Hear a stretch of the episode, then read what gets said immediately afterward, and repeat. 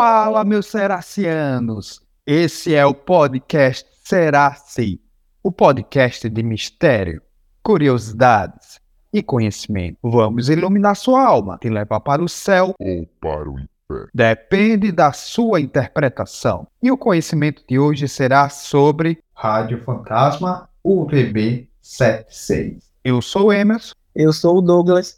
A rádio UVB 76, também conhecida como a Rádio Apito ou a Rádio da Morte, é uma estação de rádio de ondas curtas russa que ganhou notoriedade por sua transmissão misteriosa e enigmática. Desde a sua descoberta na década de 1970, a estação tem operado continuamente, transmitindo um zumbido monótono, intercalando com breves intervalos de voz. A natureza obscura da rádio UVB 76 alimentou especulações e teorias da conspiração ao longo dos anos, despertando o interesse de entusiastas de rádio e fãs de mistérios inexplicáveis. Hoje você vai acompanhar mais sobre esse mistério. Vamos lá?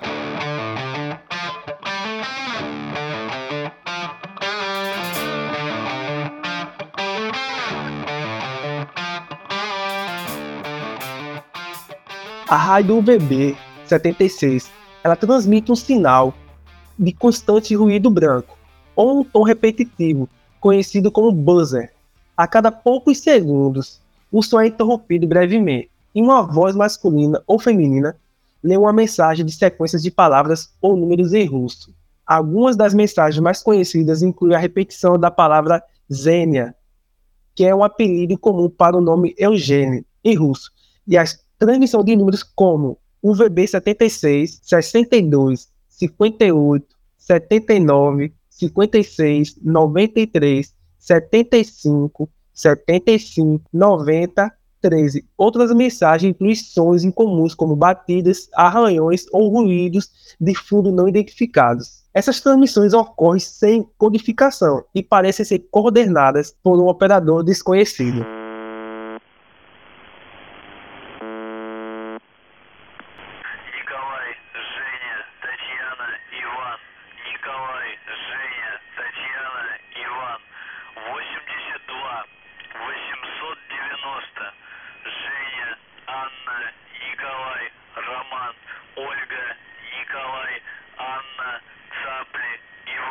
E agora, para o nosso ouvinte entender o que são essas transmissões, vamos adentrar o que seria ondas curtas. É comum a gente utilizar rádio nas frequências FM, mas existem outras formas também de transmissão por ondas de rádio, como a AM, que está ficando cada vez mais em desuso, e também a ondas curtas, que é um, uma forma de transmissão antigo e caro. Caro porque ele utiliza muita energia, demanda muita manutenção dos equipamentos. Mas o que são essas ondas curtas? As ondas curtas são, são altas frequências que permitem que esse som seja espalhado de forma global, a longas distâncias. Quanto mais alta for a frequência, menor a banda. Sendo assim, pode variar entre 10 a 100 metros. Agora você pode se perguntar, como as ondas curtas elas conseguem ir a longas distâncias? Essa resposta se dá pela atmosfera, mas particularmente na ionosfera. Quando uma propagação de ondas curtas é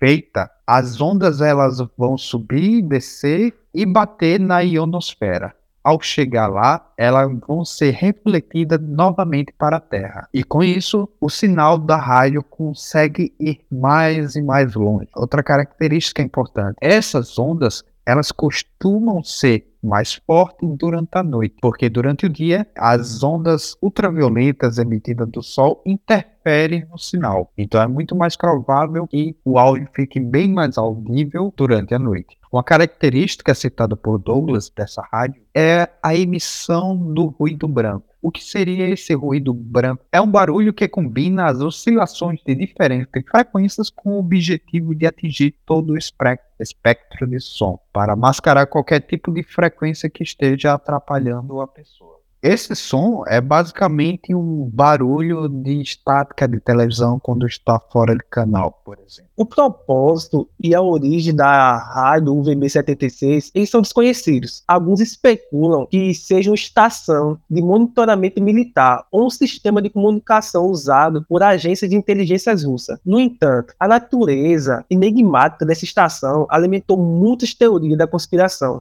e histórias de terror ao longo dos anos. Ela ganhou uma base de fãs considerável e um status de culto entre os entusiastas de rádios e aqueles interessados em mistérios inexplicáveis. Várias gravações, transcrições de transmissões estão disponíveis online, permitindo que as pessoas acompanhem suas atividades e tentem decifrar seus significados.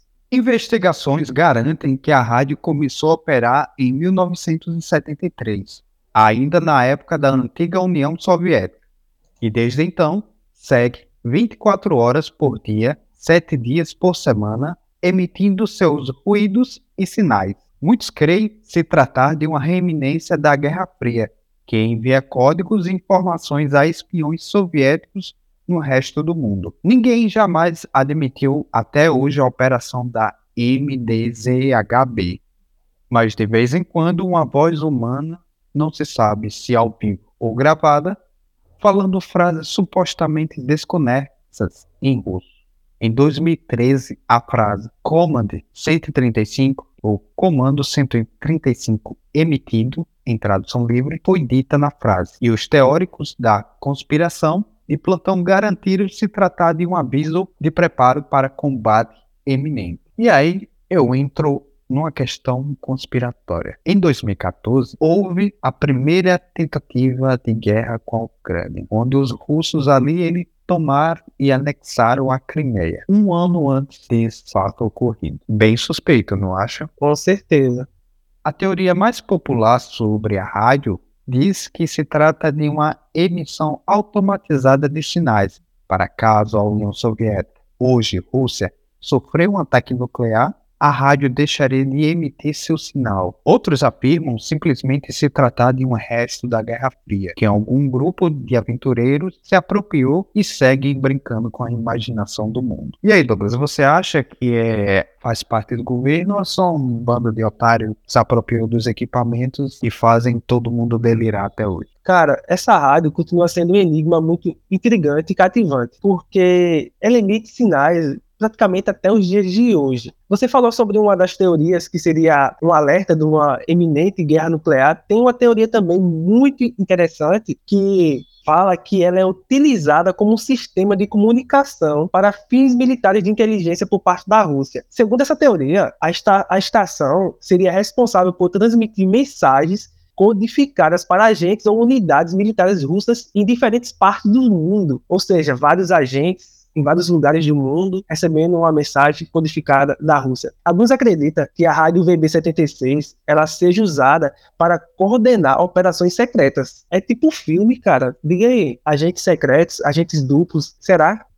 E se você parar para pensar o seguinte, ela utiliza ondas curtas. O propósito das ondas curtas é conseguir ter uma penetração maior do sinal, praticamente alcançando o mundo inteiro. Faz sentido. Há uma teoria também que ela é usada para mandar coordenações para missões super secretas para atualizar status para os submarinos nucleares russos ou até para altas atividades de inteligência russa ao redor do mundo. Cara, é muito missão impossível, cara. Tom Cruise, 007, é muita ideia. Os caras viajam demais. O que é que tu acha? Eu acho que se for verdade, eles utilizam uma tecnologia bastante antiga e até cara, porque manter uma rádio de ondas curtas demanda muita energia elétrica, equipamentos que são escassos, de alta manutenção, para um fim, um fim que eles poderiam utilizar, sei lá, um satélite, um equipamento, até a própria internet. Tudo bem que a internet você consegue ter essa rastreabilidade, mas eu acredito que existem outras formas de se espionar. Mas aí é que tá. Eu acredito que, se isso realmente for verdade, eu acredito que eles vão pela a questão da dificuldade de você conseguir interceptar e decodificar mensagens deles, entendeu? Porque pela internet ou, pela, ou por outros, outros meios, eu acho que a forma de interceptar seria mais fácil. Não teria tanta dificuldade igual por ondas muito curtas, entendeu? Eu acho que eles optaram pela dificuldade. Tudo pode ser interceptado, mas você pode dificultar o quanto mais, entendeu? Você pode deixar mais difícil de detectar aquele sinalzinho ali que está passando despercebido, entendeu?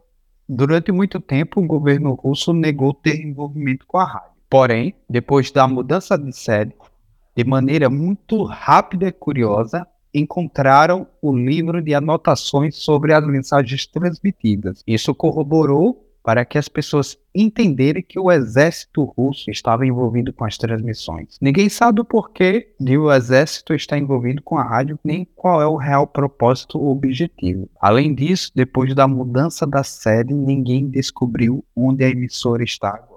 Alguns acreditam que esteja em uma cidade perto da fronteira com a Estônia. Cara, pensa bem. Se essa rádio não existe, se é apenas uma especulação, por que a Rússia nunca se pronunciou falando? Eu, pelo menos, não vi, né? Nenhum artigo, nada, ela pronunciando, falando que isso é nada a ver, que é apenas loucura dos imaginativos das pessoas, entendeu? Agora, tem muitas teorias, blá, blá, blá, tal. Vamos teorizar mais um pouco. E se eles estão mandando sinais para fora do planeta, tentando se comunicar com outros universos, outros planetas, tentando é, mandar sinais, receber sinais. Já pensou, cara? Ou eu tô viajando demais?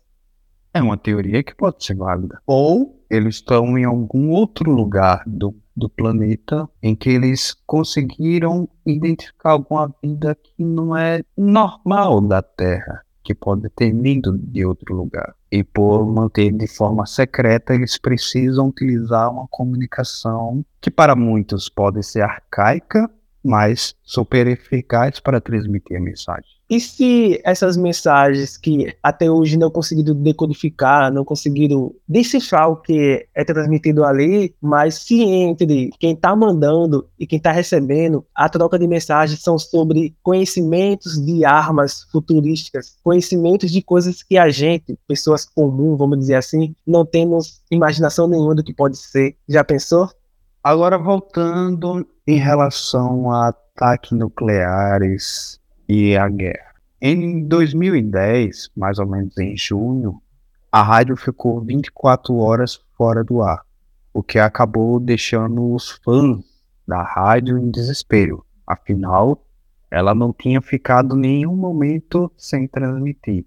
Mas, pelo desespero dos outros, o que aconteceu foi que a, a rádio estava mudando sua rotina de transmissões. E no dia 10 de junho, depois de 24 horas, a rádio voltou a transmitir, só que um código Morse. Depois, em setembro daquele ano, durante 38 segundos, a rádio chegou a transmitir uma parte da Dança do Pequeno Cisne, do balé O Lagos do Cisne. Em 7 de setembro, as mensagens com os números e nomes voltaram à programação, a entender que a rádio teria mudado de nome para o atual MDZHB. A verdade, porém, é que ninguém sabe o que há por trás da misteriosa rádio soviética. E nem mesmo a sua localização jamais foi confirmada.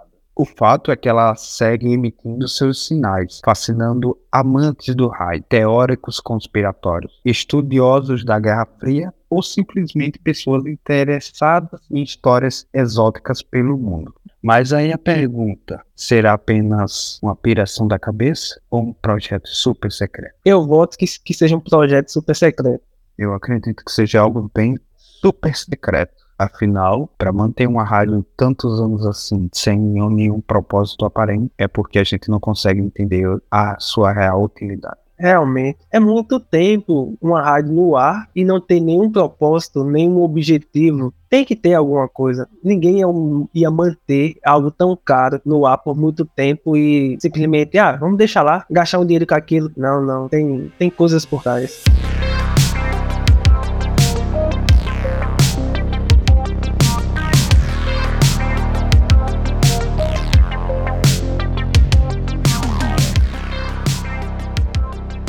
E para você, ouvinte que acha que só existe ela de rádio de ondas curtas, engana. No mundo existem várias emissoras que transmitem sinal de ondas curtas, inclusive o Vaticano. Então, ele possui uma rádio de ondas curtas e que, dependendo do rádio que você tiver em casa, você consegue sintonizar e ouvir a rádio. E você que acha que não dá para ouvir a rádio, engana. Se você pesquisar pela Universidade de Twente, você conseguirá ouvir sim a captação do áudio. Para ouvir, você precisa adicionar a frequência 4625 na abreviatura de kHz. E pronto, você conseguirá ouvir a transmissão de forma online. E aí, meus queridos ouvintes, vão testar ouvir o que tem nessa rádio, vão tentar descobrir, decifrar o que eles estão transmitindo, vão entrar para o clube dos curiosos, tentando entender, decifrar os mistérios da Rússia.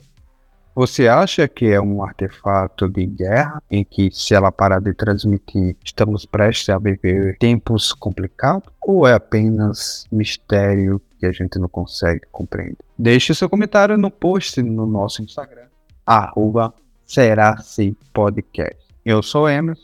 Eu sou o Douglas. E esse foi mais um episódio. Até a próxima.